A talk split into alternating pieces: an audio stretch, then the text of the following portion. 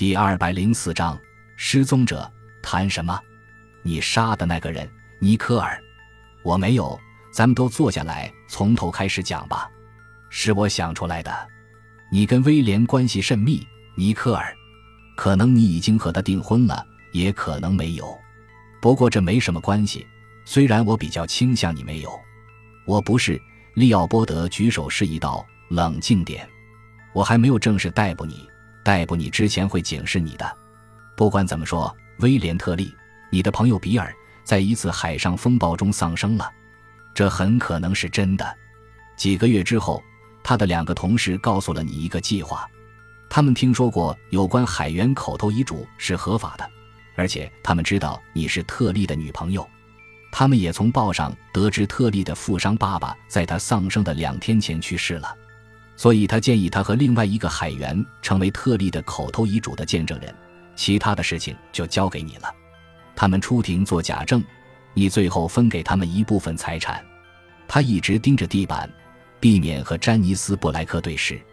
利奥波德接着说道：“你请詹尼斯做你的律师之后，事情发生了转折。一直受凶悍的妻子虐待的詹尼斯爱上了你。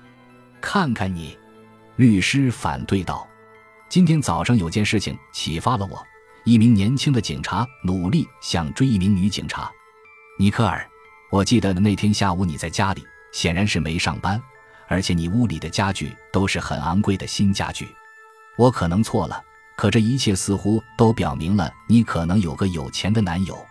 詹尼斯最适合了，特别是你告诉我他一直和你在一起处理这个案子。尼克尔脸红了，但一直没说话。詹尼斯·布莱克起身说道：“你说到哪儿去了，利奥波德？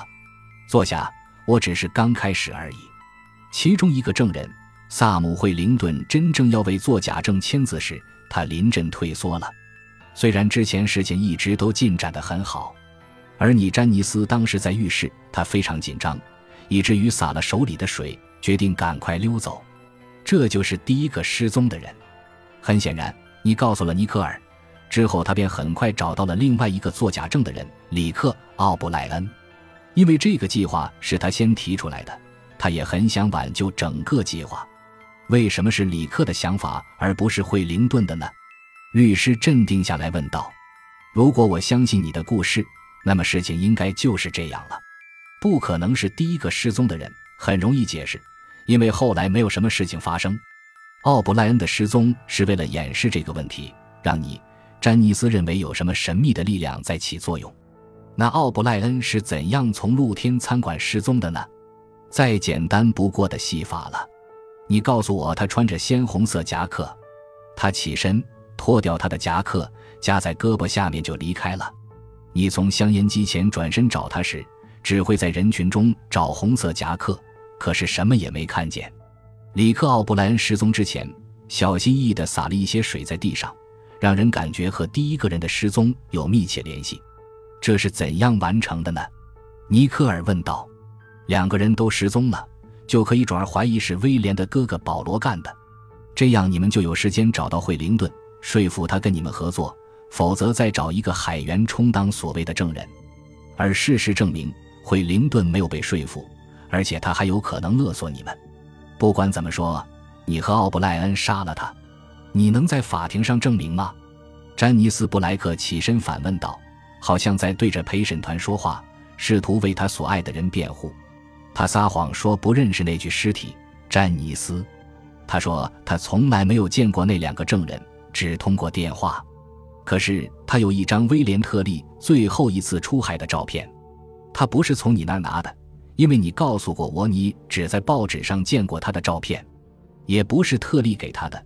因为他再也没回来过，那他只可能是从那两个证人那儿拿的，要么是见面拿的，要么是邮递的。为什么要撒谎呢？除非他对他们不诚实。如果他和诈骗案有关，那么就有理由说明他和谋杀案也有关。你在说谎！尼克尔尖叫道：“李克杀他时，我根本不在。”突然，卧室门开了，穿着红色夹克的男子带着手枪冲了出来。好啊！这便是失踪的奥布莱恩先生，利奥波德说着，便朝他肩膀开了一枪。回到警局之后，康妮先问道：“队长，你说了你是怎样抓住奥布莱恩，并且让尼克尔坦白了事实，可你还没告诉我们最关键的部分：詹尼斯·布莱克是怎样从这间办公室失踪的？弗莱彻补充道：“为什么会失踪呢？而且他和诈骗案以及谋杀案都没什么关系。他的目的是什么？”利奥波德说道：“他真正的目的有两个。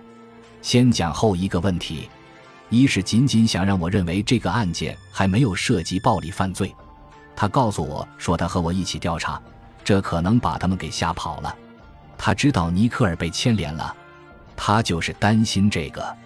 在两起神秘失踪案发生之后，他怀疑是诈骗，这就让我们明白他失踪的第二个动机。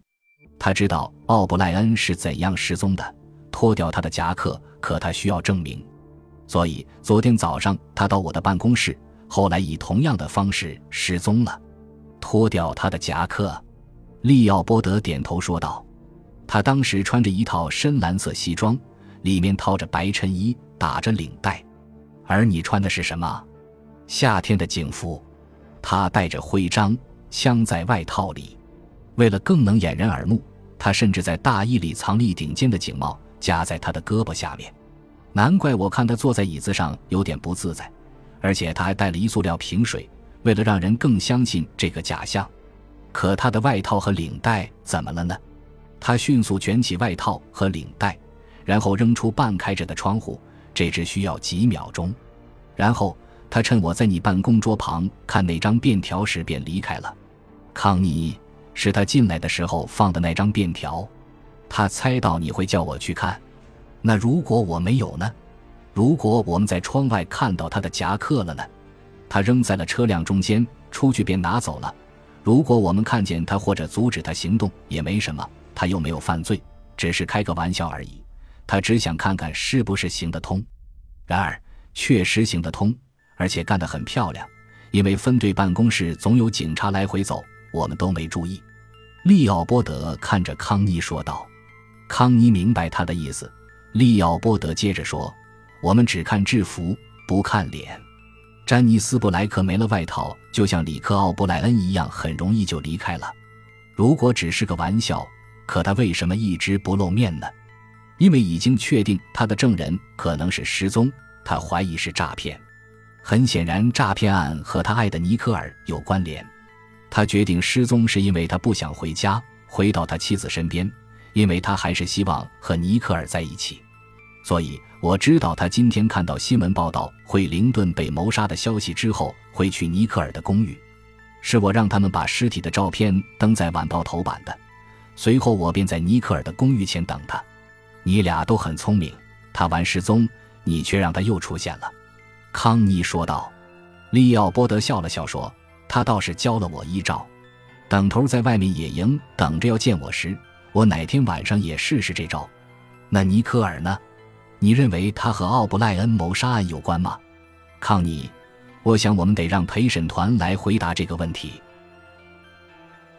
感谢您的收听，喜欢别忘了订阅加关注，主页有更多精彩内容。